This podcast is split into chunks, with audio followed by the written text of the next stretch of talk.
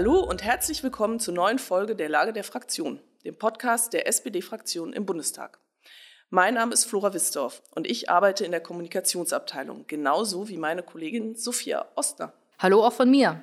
Wir nehmen die Folge heute ausnahmsweise mal nicht im Bundestag auf, sondern sitzen hier an einem großen Tisch im Verteidigungsministerium. Und spätestens jetzt ahnt ihr es vielleicht, wir sitzen hier zusammen mit Boris Pistorius. Gut zwei Monate ist der jetzt schon Verteidigungsminister und obwohl der Ministerposten im Verteidigungsressort als einer der schwersten überhaupt gilt, scheint er seine Aufgabe ziemlich gut zu machen. Ich begrüße Deutschlands beliebtesten Politiker, sozusagen den MVP der Bundesregierung. Herzlich willkommen, Boris. Hallo, danke schön, guten Morgen. Boris, bist du denn in deinem neuen Amt gut angekommen?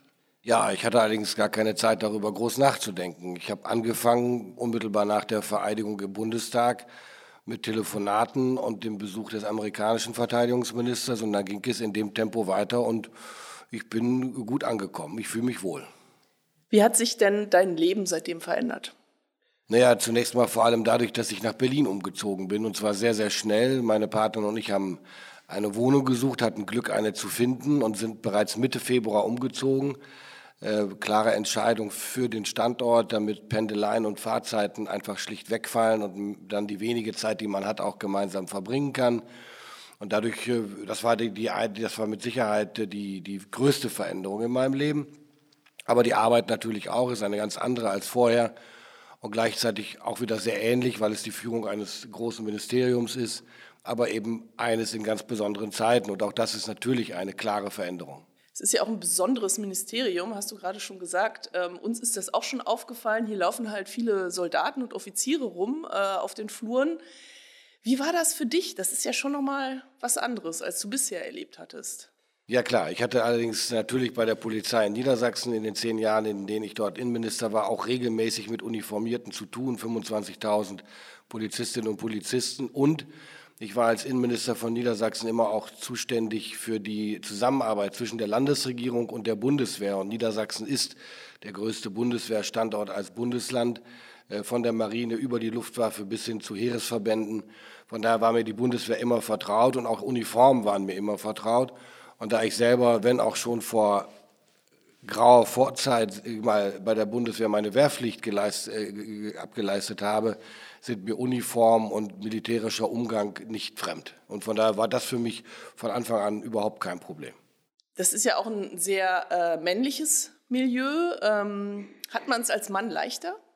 Das weiß ich nicht. Das ist äh, für einen Mann schwer zu beantworten. Das müsste man wahrscheinlich äh, die Frauen fragen, äh, wie die das empfinden. Ich habe mich hier von Anfang an gut aufgenommen gefühlt, sehr herzlich aufgenommen gefühlt.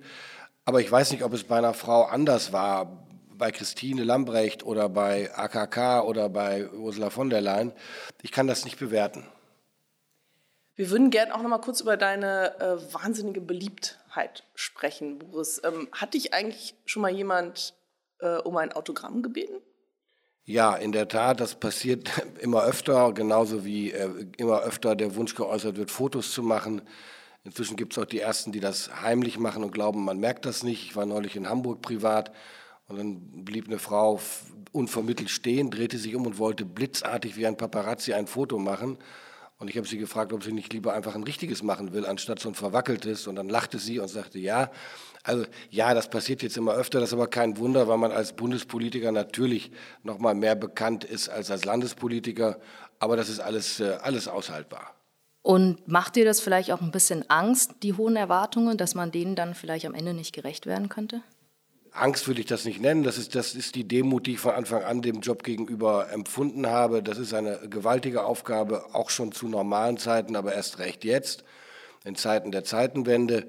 Ich habe einen gehörigen Respekt vor der Aufgabe, aber die lässt mich eben auch mit der nötigen Entschlossenheit einerseits, aber auch Gelassenheit andererseits. Da kommt dann auch das Lebensalter und die Berufserfahrung ganz, ganz gut zu Hilfe. Da gehe ich daran und von daher, nein, Angst davor, dass das nicht klappt, habe ich nicht. Aber ich will natürlich auch äh, möglichst erfolgreich sein am Ende einer Amtszeit, wann immer das sein wird. Ist hier schon mal ein Fauxpas passiert? Hier so im Hause? Ähm, ich habe die, ich hab die äh, Eigenschaft, wenn es kein ganz besonders großer Fauxpas war, dann habe ich die Fähigkeit, das zu verdrängen. Ähm, deswegen, ich erinnere mich gerade nicht an einen großen, aber vielleicht übersehe ich einen. Das ist wahrscheinlich eine sehr gute Eigenschaft als Politiker. Ist dir so eine gewisse Unbeschwertheit auch abhanden gekommen vielleicht in diesem neuen Amt, wo ja wirklich alles wahnsinnig wichtig ist und äh, du hast ja auch einen riesigen Sicherheitsapparat und so. Das ist ja wahrscheinlich schon nochmal ein anderes Gefühl, oder? Um ehrlich zu sein, nein. Also die Unbefangenheit versuche ich mir zu bewahren. Äh, ich habe das in allen Führungsaufgaben vorher auch versucht und ich glaube, es ist mir auch gelungen. Ich versuche mir treu zu bleiben und versuche mich nicht von dem Amt prägen zu lassen, sondern versuche das Amt nach meinen Vorstellungen zu prägen, meinerseits. Und ich mag den Umgang mit Menschen äh, und das zeige ich den Menschen hier im Haus und auch draußen bei der Truppe und dadurch ist es mir bislang, glaube ich, gelungen, ist jetzt auch noch nicht so lange, zwei Monate, meine Unbefangenheit zu bewahren. Du sagst, du willst das Amt nach deinen Vorstellungen prägen. Was sind das für Vorstellungen? Das sind meine, meine Vorstellungen davon, wie man führt. Das sind meine Vorstellungen davon, wie man Entscheidungen trifft. Das sind meine Vorstellungen davon, äh, wie ich mit militärischen Fragen umgehe. Meine Vorstellung auch davon, ähm, die Differenziertheit und die Ambivalenz einer solchen Aufgabe auch sichtbar werden zu lassen. Ich nenne mal ein Beispiel. Wir reden über Milliardenausgaben von, für Verteidigung und das heißt ja nichts anderes, Milliardenausgaben für Waffen und, äh, äh, Waffen und Munition. Äh, und auch wenn das notwendig ist und die Notwendigkeit jedem inzwischen klar ist, macht mir das trotzdem Sorgen, dass wir so viel Geld für äh, Waffen ausgeben müssen. Ich würde das Geld ehrlich gesagt lieber in einer Welt, die friedlicher ist, lebend für andere Dinge ausgeben. Aber das ist jetzt gerade nicht die, die Option. Und diese, diese, diese durchaus diese Zerrissenheit, nennen wir es mal, oder diese Ambivalenz auch deutlich zu machen, das gehört für mich auch dazu, so ein Amt zu prägen. Es geht ja nicht darum, äh, in Jubelschreie auszustoßen, weil man eine Milliarde mehr für Waffen ausgeben kann. Das ist eine Notwendigkeit und das zu tun ist richtig und das richtig zu tun ist notwendig. Äh, und in diesem Sinne verstehe ich das zum Beispiel. Es gibt noch andere Beispiele. Über das Geld wollen wir auch gleich ähm, später noch mal sprechen ich würd, mich würde noch interessieren, in deiner Funktion als Verteidigungsminister, das spielt auch so ein bisschen auf deinen Start und ähm, dass das hier vielleicht alles neu ist. Gab es da was, was dich überrascht hat oder was du nicht erwartet hättest? Ich habe mir ehrlich gesagt, da ich auch nicht viel Vorlaufzeit hatte vor Amtsantritt, das waren ja zwei Tage, glaube ich, oder zweieinhalb. Ich bin dann am Montag gefragt worden, bin am Mittwoch in Berlin gewesen, habe die ersten Gespräche geführt, schon vor meiner Vereidigung, dann an dem Donnerstag. Ich habe mir darüber gar nicht so viel Gedanken gemacht, deswegen war ich auch nicht von furchtbar vielen Dingen furchtbar überrascht. Die Größe des Hauses hatte ich abstrakt vor Augen. Wenn man sie dann erlebt, ist es nochmal was anderes. Die Protokollfragen sind natürlich von hoher Bedeutung. Äh, die militärischen Rahmenbedingungen, äh, das Thema militärische Ehren und vieles andere mehr, das war neu für mich, aber angenehm neu, nichts, was mich irgendwie erschreckt hätte oder irritiert. Also ich, es gab eigentlich nichts, was mich kolossal äh, überrollt hätte. Auch der Anruf von Olaf nicht. Warst du da irgendwie vorgewarnt? Hast du damit gerechnet oder erinnerst du dich noch an den Moment? Ja, ja. Ich bin am Sonntagabend mit meiner Lebensgefährtin aus Madeira wiedergekommen und hatte noch am Sonntagabend ein Telefonat mit einem Redakteur, der im Hintergrund fragte, ob ich was wisse, wer denn nun Nachfolger von Christine Lamprecht werden könne. Und ich habe wahrheitsgemäß gesagt, nein, keine Ahnung, ich komme gerade aus dem Urlaub. Also daran wird das schon deutlich. Und dann kam Montagvormittag der Anruf und dann habe ich sehr spontan Ja gesagt, auch weil ich einfach finde, wenn man, wenn der Bundeskanzler in solchen Zeiten einer Person dieses Amt zutraut, dann kann man eigentlich nur dann Nein sagen, wenn man ganz gewaltige, triftige äh, Gründe hat. Und die hatte ich nicht und deswegen habe ich gerne Ja gesagt. Hast du sofort Ja gesagt oder hast du gesagt, ich muss noch mal Nein, ich habe sofort, ich habe sofort so? Ja gesagt. Wie lange, das hat das Telefonat, meine, wie lange hat das Telefonat gedauert? Wenige Minuten. Okay. Und hast du dir abends gedacht, so, uiuiui, was habe ich da gemacht? Oder war das dann, warst Ehrlich du dann gesagt habe ich an dem Nachmittag angefangen zu überlegen, was mache ich als erstes. Äh, und das waren dann die Termine am Mittwoch zu verabreden. Und ja, ich habe dann abends auch gedacht und auch zu Hause darüber gesprochen, das ist eine gewaltige Aufgabe, ähm, äh, eine hohe Verantwortung, äh, hohe Erwartungen, die auch natürlich, hast du ja schon gesagt, da an mich gestellt werden. Aber das hat mich unheimlich motiviert, auch entsprechend mit Vollgas an die Arbeit zu gehen. Wir wollten dich noch mal, also wir wollten auch noch mal ein bisschen hier über, über das Verteidigungsministerium äh, sprechen. Du hast ja schon gesagt, du kennst das Milieu schon. Ähm, Kannst du uns denn mal erklären, wir kennen das Milieu ja nicht, ja? Wie sind die denn so drauf, die, die Offiziere und so? Wie ist denn hier so der Umgangston? Das ist das Interessante für, für Menschen, die nie mit Militär zu tun haben. Ähm, man hat alle möglichen Bilder von, im Kopf. Das hat wahrscheinlich viel zu tun mit Funk, Film und Fernsehen. Aber tatsächlich haben wir es mit einer großen Gruppe von Menschen zu tun, die extrem gut ausgebildet sind, sehr gut motiviert sind einen klaren Kompass haben für die Arbeit, die sie tun äh, und die untereinander einen sehr verlässlichen Rahmen haben, in, äh, in, dessen, in, in dem sie zusammenarbeiten. Es gibt klare Wertvorstellungen, äh, das ist alles sehr, sehr angenehm und längst nicht so steif, wie viele vielleicht außen glauben mögen. Es ist menschlich sehr angenehm, jedenfalls erlebe ich das so. Das mag jetzt für den einen oder anderen in der Kaserne XY auch anders sein, das will ich gar nicht bestreiten. Mein Eindruck ist, dass das wirklich eine tolle Arbeitsatmosphäre ist, auch für mich hier im Ministerium.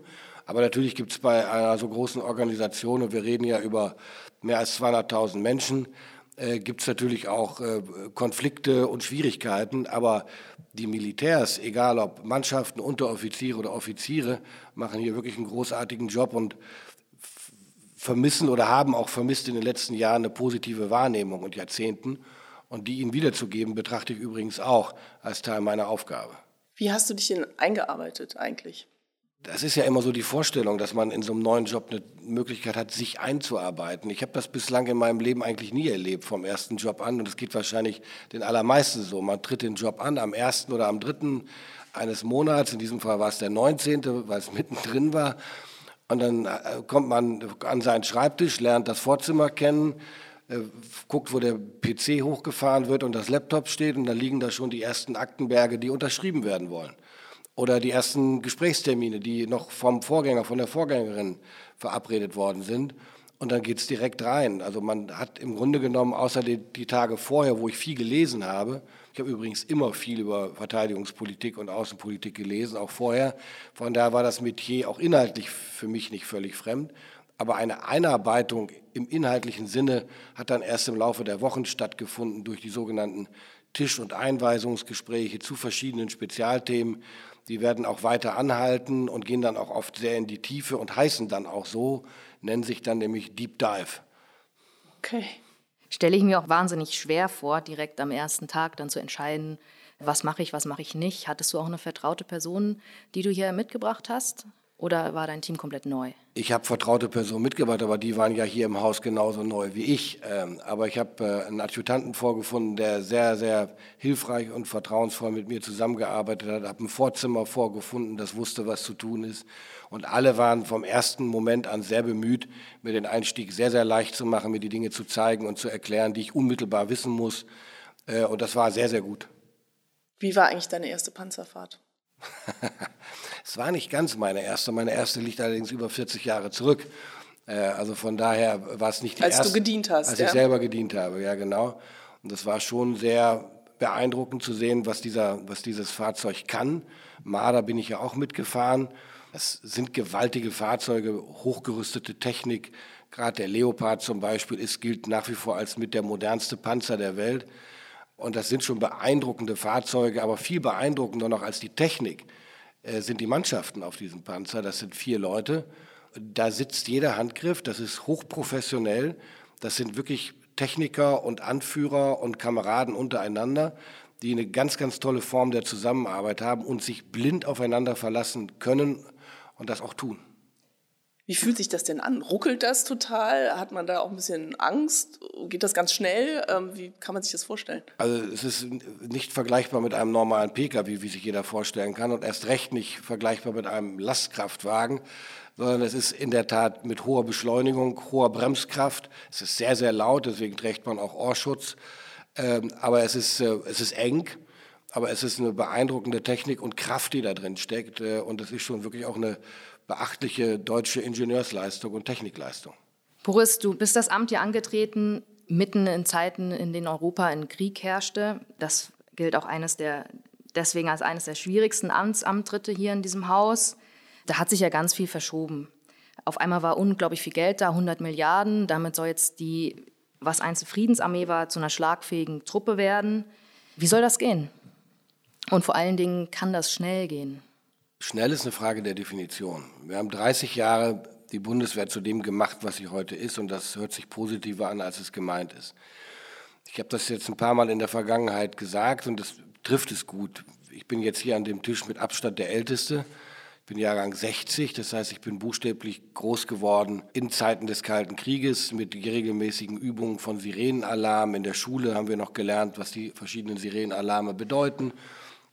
Ich hatte Verwandte in der DDR und bin regelmäßig zu Verwandten dort gefahren über die, über, durch den eisernen Vorhang. Ich habe das also alles sehr, sehr bewusst erlebt äh, und wusste gleichzeitig immer, dass wir, wir als Bundesrepublik Deutschland damals die Ostflanke waren, von der heute wieder die Rede ist. Das heißt, wir waren der, der äußerste Raum am Rande des NATO-Territoriums. Und unmittelbar gegenüber auf der anderen Seite war der Warschauer Pakt, eine ständige, abstrakte Bedrohung. Und wir wussten in Deutschland immer, in der Bundesrepublik, unsere Sicherheit hängt ab von der Bündnisfähigkeit und der Verteidigungsbereitschaft der NATO. Die NATO hat uns als Ostflanke geschützt vor der möglichen Gefahr eines Angriffs durch den Warschauer Pakt. Und das hat mich natürlich geprägt. Und dann kam der Fall der Mauer und das Ende des Warschauer Paktes. Und wir alle waren damals der Auffassung, das hat eine Weile gebraucht, jetzt sind diese Zeiten vorbei des Kalten Krieges und der abstrakten Bedrohung. Und so haben wir uns auch alle verhalten. Und ich habe kein Verständnis für Menschen, die heute sagen, in den 90er Jahren hätte man das nicht glauben dürfen. Doch, das durfte man. Und demzufolge hat man die Bundeswehr eben auch, übrigens nicht nur die Bundeswehr, auch in allen anderen europäischen Nationen, die Armee, die Streitkräfte umgebaut, hin zu mehr internationaler Krisenprävention und eher derartigen Einsätzen und weg von Bündnis- und Landesverteidigung. Das macht was mit einer Armee. Die Waffengattungen, um die es geht, verändern sich, die Zahl der Soldaten verändert sich, Ausbildung, Strategien verändern sich. Und dann kommt der 24. Februar 2022 und plötzlich haben wir wieder einen Krieg äh, durch einen Imperialisten wie Putin, ein Krieg, der in Europa undenkbar schien und der uns zwingt, jetzt das wieder zu tun, was wir 30 Jahre lang nicht tun mussten, nämlich wieder in Bündnis- und Landesverteidigung zu investieren, weil die Bedrohungslage wieder sehr präsent ist. Jetzt zu der Frage, sorry für den Vorlauf, aber das musste noch mal eben sein. Jetzt reden wir über viel, viel Geld. 100 Milliarden sind enorm viel Geld einerseits, aber andererseits ist es das Zweifache dessen, was jedes Jahr im Budget des Verteidigungsministeriums steht. Nur in Anführungsstrichen. Das heißt, man kann jetzt viel Geld ausgeben, aber man kann es nicht so schnell, wie es sich manche vorstellen. Das ist ja nicht so wie eine Bestellung bei einem Online-Versandhandel und übermorgen habe ich die Sachen in der Packstation oder auf meinem Hof sondern wenn ich ein Waffensystem bestelle, was entweder am Markt ist, braucht es zur Herstellung auch zwei Jahre. Leopardpanzer braucht zwei Jahre und zwei, drei Monate, bis er fertig ist. Einer. Also wenn wir bestellen, dann brauchen wir diese Zeit, dann können mehrere auf einmal produziert werden, natürlich, aber ich brauche zwei Jahre.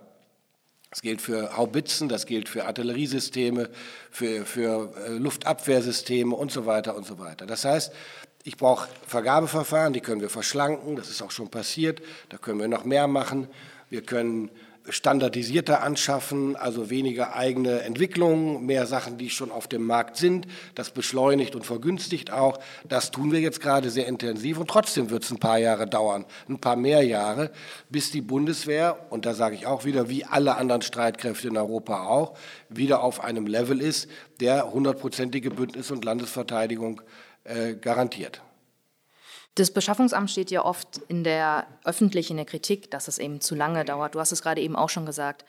Hat das dann eine natürliche Grenze? Also du meintest gerade, das dauert einfach zwei Jahre. Kommt man unter diese zwei Jahre nicht drunter oder gibt es da schon noch ein paar Schrauben, die man drehen kann und das ist doch noch ein bisschen die schneller? Die zwei Jahre sind der Zeitraum, den es braucht von Auftragserteilung bis zur Fertigstellung des Produkts. Das, der Beschaffungsprozess ist da vorgeschaltet und den beschleunigen wir gerade nach Kräften. Äh, und wir denken, da werden wir auch richtige Erfolge in Kürze dann haben. Das andere ist die, äh, das Hochfahren der Produktionskapazitäten in der Industrie. Und das passiert gerade auch. Aber auch das geht natürlich nicht von heute auf morgen. Wenn du sagst, ich will jetzt eine zusätzliche Fabrik bauen, in der Pulver für Munition hergestellt wird oder eine neue Fabrik für Schützenpanzer oder Kampfpanzer, dann steht die Fabrik ja nicht in drei Monaten. Also das, wir müssen uns einfach lösen von der Vorstellung, man kann das mal eben so, weil man Geld hat, übermorgen umgesetzt haben, das wird, in, das wird nicht funktionieren. Man braucht jetzt Zeit. Man hat nicht viel Zeit, deswegen kommt es auf Geschwindigkeit an, aber man hat 30 Jahre lang das Gegenteil gemacht. Wir müssen ja ehrlich sein, auch für das, für den Auftrag, den die Bundeswehr dann zuletzt hatte, äh, nämlich Kriseninter äh, Krisenprävention in der Welt, Mali, Afghanistan und anderswo, selbst dafür ist die Bundeswehr ja zum Teil unzureichend ausgestattet worden. Das alles rächt sich jetzt. Und hinzu kommt, wir müssen das aufbauen und gleichzeitig geben wir wahnsinnig viel Material an die Ukraine ab, was richtig und notwendig ist aber das Dilemma natürlich vergrößert vorübergehend. Die Wehrbeauftragte hat kürzlich gesagt, ist noch kein Cent bei der Bundeswehr angekommen von den 100 Milliarden. Ist das nicht dann doch ein bisschen wenig, auch wenn es alles sehr lange dauert? Ich werde mich jetzt nicht dazu verhalten, was im letzten Jahr passiert ist oder nicht passiert ist, aber ganz so stimmt es nicht. Und es ist vor allen Dingen wieder das Bild, was dann auch ein Stück weit berechtigt, aber auch schief ist. Wir haben jetzt schon 30 Milliarden der 100 Milliarden vertraglich gebunden aus dem Sondervermögen. Ende des Jahres werden es mutmaßlich 60 Milliarden sein. Das heißt, es geht voran, nur die Mittel fließen nicht ab. Warum fließen sie nicht ab? Weil noch nicht geliefert wird. Wir haben Verträge geschlossen. Aber bis die sich dann eben in Lieferung und dann in Bezahlung sichtbar werden lassen, sichtbar machen lassen, vergeht eben ein bisschen Zeit. Deswegen, wir werden, es kommen jetzt die ersten Dinge an und es sind auch schon Dinge angekommen und das wird jetzt mit jedem Vierteljahr mehr werden. Im Beschaffungsamt hast du ja die Spitze ausgewechselt. Reicht das, damit sich alles ändert oder muss, müssen die Prozesse auch verändert werden? Es geht vor allen Dingen um die Prozesse, aber an einer einen oder anderen Stelle sind auch personelle Veränderungen notwendig. Darüber werde ich aber jetzt öffentlich nicht weiter reden. Es geht vor allen Dingen um Prozesse dann an, an, an, an der nächsten Ebene. Und zwar vor allen Dingen darum, dass wir, oder anders gesagt, viele der Regeln, die uns langsam machen. Und wir hatten ja Zeit in der Vergangenheit. Es war wenig Geld für die Bundeswehr da und deshalb viel Zeit für Planung. Jetzt haben wir keine Zeit mehr und viel Geld. Das heißt, wir müssen jetzt schneller werden. Und das, wir stellen fest, das habe ich in den letzten Wochen angesehen, mehr als 70 Prozent der Regeln, die uns binden in dem, was wir tun und wie wir es tun, sind Regeln, die wir uns selber auferlegt haben als Verteidigungsministerium in den letzten 25 Jahren. Und die können wir abschaffen, ohne dass wir irgendjemanden um Erlaubnis fragen müssen.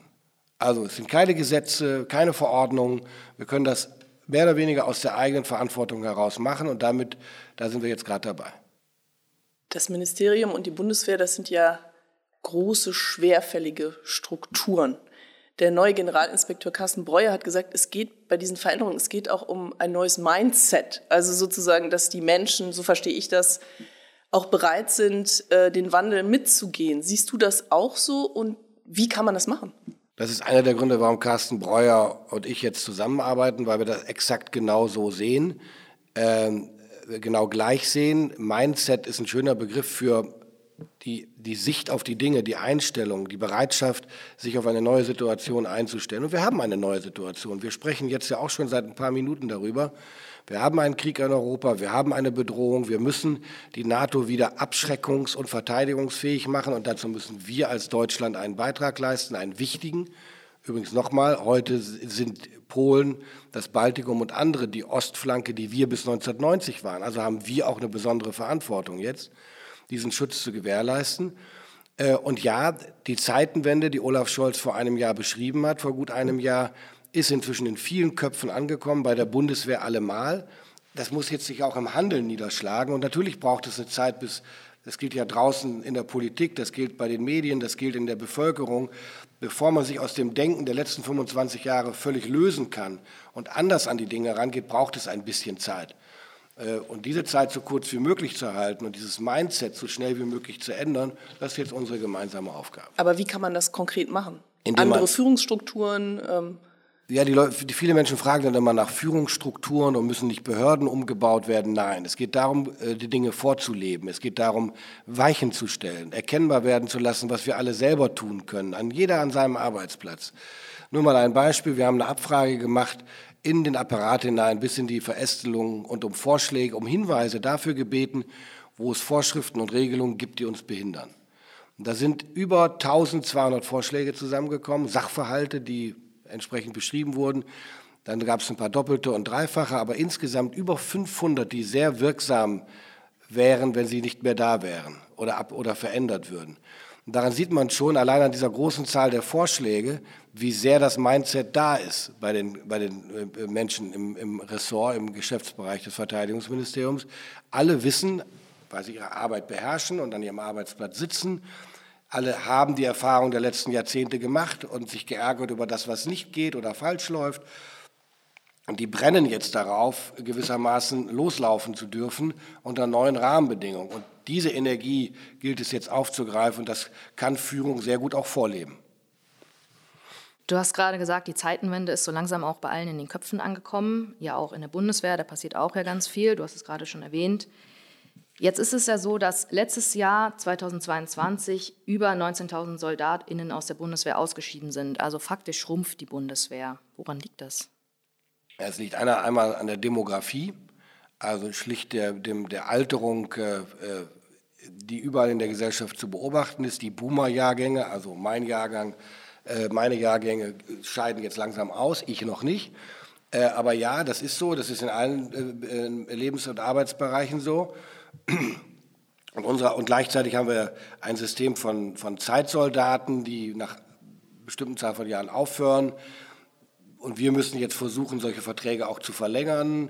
Wir müssen versuchen, sie für den zivilen Arbeitsmarkt beispielsweise bei der Bundeswehr zu halten. Und ganz wichtig, wir müssen junge Leute wieder verstärkt dafür gewinnen, zum Dienst bei der Bundeswehr zu kommen. Wir werden demnächst eine neue Werbekampagne dafür starten, äh, um deutlich zu machen, dass, es, dass man hier eine Arbeit finden kann bei der Bundeswehr mit einer tollen Ausbildung übrigens, die wirklich etwas zählt, die etwas wert ist, die einen Sinn macht für die Sicherheit unseres Landes und damit für die Freiheit unseres Landes. Ich hatte dir in der Vorbesprechung des Podcasts ja schon gesagt, dass wir im Vorfeld UserInnen Möglichkeit gegeben haben, Fragen einzureichen. Und einer hat uns auch zum Thema Attraktivität der Bundeswehr erreicht. Diana möchte nämlich wissen. Diana Vasic mein Name. Wie kann die Bundeswehr wieder attraktiv werden? Ja, das sind genau die Fragen, die, die uns beschäftigen. Da ist die Vereinbarkeit von Familie und Beruf zum Beispiel. Da sind wir gut, aber da haben wir auch unsere Begrenzung, weil wir nun mal keine normale Verwaltungsbehörde sind, sondern die Bundeswehr, Streitkräfte, die einsatz- und übungsfähig sein müssen. Aber es geht natürlich um Bedingungen der Arbeit. Da sind wir wieder bei der Ausstattung. Junge Leute, die zu uns kommen wollen, wollen auch eine moderne Ausstattung vorfinden und eine moderne halbwegs äh, schicke Kaserne und WLAN in der Kaserne. Das sind alles Essentials, die wir erfüllen müssen, wo wir noch deutliche Luft nach oben haben. Ähm, aber es geht am Ende vor allen Dingen auch darum, den Beruf wieder mit Wertschätzung auszustatten. Wenn, so wie in den letzten Jahren ja leider zu beobachten, hier und da Menschen sich gar nicht mehr zu sagen trauten, dass sie bei der Bundeswehr arbeiten, wegen des Gelächters, dass das und den Spott, den das bei bestimmten Gruppen auslöste, dann ist das eine ganz verheerende Entwicklung gewesen und die gilt es umzukehren. Bundeswehr ist ein sinnvoller Job, Bundeswehr ist notwendig für unsere Sicherheit, das wird uns gerade schmerzlich wieder bewusst. Und das müssen wir nutzbar machen, auch dafür für einen, einen Arbeitsplatz bei der Bundeswehr aktiv zu werben. Ich würde gerne noch einmal zurück zum Geld kommen. Werden wir denn dieses Jahr das 2-Prozent-Ziel erreichen in der NATO? Die Verabredung äh, in der Bundesregierung schon vor meiner Zeit äh, bei der Verabschiedung des Sondervermögens war, dass diese zwei Prozent erreicht werden sollen mit Hilfe des Sondervermögens und dem normalen Etat, also dem sogenannten Einzelplan 14 für die Bundeswehr. Das wird in diesem Jahr nicht erreichbar werden, erreichbar sein, weil nicht genug Geld aus dem Sondervermögen abfließen kann, obwohl Verträge da sind und weil der Haushaltsplan ja für 23 schon in Kraft ist. 24 werden wir uns dem sicher annähern. Das hängt aber jetzt von den weiteren Haushaltsberatungen an. Bist du dafür, ja. dass das Ziel fest, festgeschrieben wird als Untergrenze? Also ich glaube, dass wir unseren Verpflichtungen im NATO-Bündnis, in der Allianz nicht wirklich gerecht werden können, wenn wir nicht bei 2% mittelfristig dauerhaft stabil sind. Ob das jetzt dieses Jahr oder nächstes Jahr oder wann erreicht wird. Ich glaube, wichtig ist, dass im Querschnitt der Jahre dieser Wahlperiode 2% unterm Strich stehen. Äh, aber wir müssen uns eben auch klar machen, zwei Prozent vom Bruttoinlandsprodukt bedeutet oder würde aktuell bedeuten 75 Milliarden für die Bundeswehr. Wir haben im Haushaltsplan 50 Milliarden. Das wäre eine Steigerung um 50 Prozent. Mithilfe des Sondervermögens kommen wir da in den nächsten Jahren in diese Nähe. Aber ab 27 müssen wir uns dann darüber unterhalten, wie das abgebildet werden kann. Ja. Ähm, es gab ja jetzt grünes Licht aus der Türkei für den NATO-Beitritt von Finnland. Ähm, ja, ich denke, du begrüßt das. Ähm. Ja, natürlich. Finnland und Schweden, Schweden noch mehr als Finnland, haben eine jahrhundertelange Tradition der Neutralität. Beide haben durch den Angriff Russlands auf die Ukraine wie wir alle auch registrieren, zur Kenntnis nehmen müssen, dass da eine Bedrohung besteht, gerade bei den langen Außengrenzen, die beide haben, vor allen Dingen Finnland. Und deswegen habe ich mich sehr gefreut über die Beitrittsanträge und jetzt freue ich mich sehr über die Zustimmung der letzten beiden Parlamente, Ungarn und der Türkei. Aber jetzt geht es natürlich darum, auch die Schweden müssen und wollen in die NATO und wir werden alles daran setzen, das politisch zu erreichen. Wir würden auch ganz kurz noch gern über die Ukraine sprechen, und zwar äh, die Waffenlieferungen, die wir ja ähm, gewähren. Jetzt haben wir ja auch Leopard-Panzer äh, geliefert, die ersten sind eingetroffen. Wie geht das denn jetzt weiter? Also ich glaube, viele Menschen fragen sich, ähm, können wir die Ukraine unbegrenzt unterstützen, auch wenn das viel Geld kostet? Wie ist da deine Einstellung? Ich bin da relativ klar und fest im Glauben, wie man so schön sagt. Es gibt für mich keine vernünftige Alternative, die Ukraine weiter zu unterstützen. Wir tun das ja nicht alleine, wir tun das im Kontext der Freunde und Partner in Europa und darüber hinaus, weit darüber hinaus. Äh, und das wird auch weiter notwendig sein, weil in dem Augenblick, in dem wir das aus welchen Gründen noch immer einstellen oder reduzieren, wird die Ukraine diesen Krieg verlieren und Putin wird sich äh, auf den nächsten Weg machen. Das muss ein klares Signal sein, dass wir die Ukraine unterstützen, as long as it takes, wie wir immer sagen. Das ist, klingt verrückt und es, ist, es klingt nicht verrückt, das ist das falsche Wort, es klingt eigentlich tragisch, muss man sagen, aber es ist notwendig und wichtig, weil es hier nicht nur um die Ukraine geht. Und ja, das kostet wahnsinnig viel Geld, das aus den europäischen Ländern zusammengetragen wird. Deutschland ist auf dem europäischen Kontinent mit Abstand der stärkste Unterstützer für die Ukraine. Äh, und das wird auch weiter der Fall sein. Wir sind die größte Volkswirtschaft, wir können am meisten leisten, aber alle anderen leisten eben auch wahnsinnig viel. Polen, die osteuropäischen Länder, die anderen osteuropäischen Länder, Frankreich, Großbritannien, die USA ganz besonders. Das muss man sich immer wieder deutlich machen. Die USA als transatlantischer Partner sind der mit Abstand, mit deutlichem Abstand größte Unterstützer der Ukraine. Dafür können wir alle gemeinsam nur sehr dankbar sein. Blickst du zuversichtlich in das restliche Jahr 2023? Äh, ich bin jetzt 63 Jahre alt geworden gerade. Äh, meine Zuversicht äh, konnte mir noch niemand austreiben und das bleibt auch so. Ich gehe zuversichtlich in dieses Jahr, hoffe das Beste und bereite mich auf das Schlimmste vor. Okay, ich würde sagen, die letzte Frage ähm, des Podcasts kommt wieder aus der Community. Die geht auch ein bisschen auf deine Jahresplanung. Ähm, ein User möchte nämlich wissen. Hallo liebe SPD, mich würde interessieren, wo der Minister Boris Pistorius Urlaub macht und ähm, ob er glaubt, dass er in den kommenden Jahren in der Bundeswehr auch noch überhaupt Urlaub machen wird. Also wenn ich mir vornehmen würde, keinen Urlaub mehr zu machen, dann würde ich diesen Job nicht lange durchhalten. Auch dieser Job braucht Auszeiten. Äh, ich muss mich erholen. Ich muss mal an andere Dinge denken, mich mit anderen Dingen beschäftigen können, mich mal frei machen von einem Terminkalender, der mich zwölf oder 14 Stunden am Tag durchtaktet und von einem Ort zum nächsten treibt. Ich mache das wahnsinnig gern, das macht mir viel Freude, aber Pausen braucht es auch und deswegen mache ich auch in diesem Jahr Urlaub. Ich werde jetzt nicht vier Wochen irgendwo verschwinden, das geht in dem Job nicht, aber Urlaube werden sein und die sind auch notwendig. Da drücken wir dir auf jeden Fall die Daumen, dass das alles so klappt, wie von dir vorgestellt. Vielen Dank. Ja, Boris, vielen Dank. Ich fasse mal ganz kurz zusammen. Also äh, wir nehmen vor allem mit, äh, ja, dass du wahnsinnig viel Tatkraft äh, mitbringst und äh, dass wir wahrscheinlich bald hier ein neues Mindset äh, vorfinden können in der Bundeswehr und auch im Verteidigungsministerium, dass sich viel verändern wird mit dir. Und äh, ja, auch, dass du optimistisch in die, in die Zukunft blickst und weiterhin, dass wir solidarisch mit der Ukraine sind. Das ist ganz, ganz wichtig und äh, ich bedanke mich für das Gespräch und ich freue mich auf die Arbeit, die vor uns liegt. Wir danken. Vielen Dank. Wir danken auch wie immer der Technik, die dafür sorgt, dass ihr den Podcast da hören könnt, wo ihr ihn gerade hört. Und wir danken natürlich auch den ZuhörerInnen. Wenn euch die Folge gefallen hat, dann empfehlt sie doch gerne weiter. Ihr findet diese und alle anderen Folgen in eurer Podcast-App unter Lage der Fraktion. Macht's gut und bis zum nächsten Mal. Tschüss. Tschüss. Tschüss. Música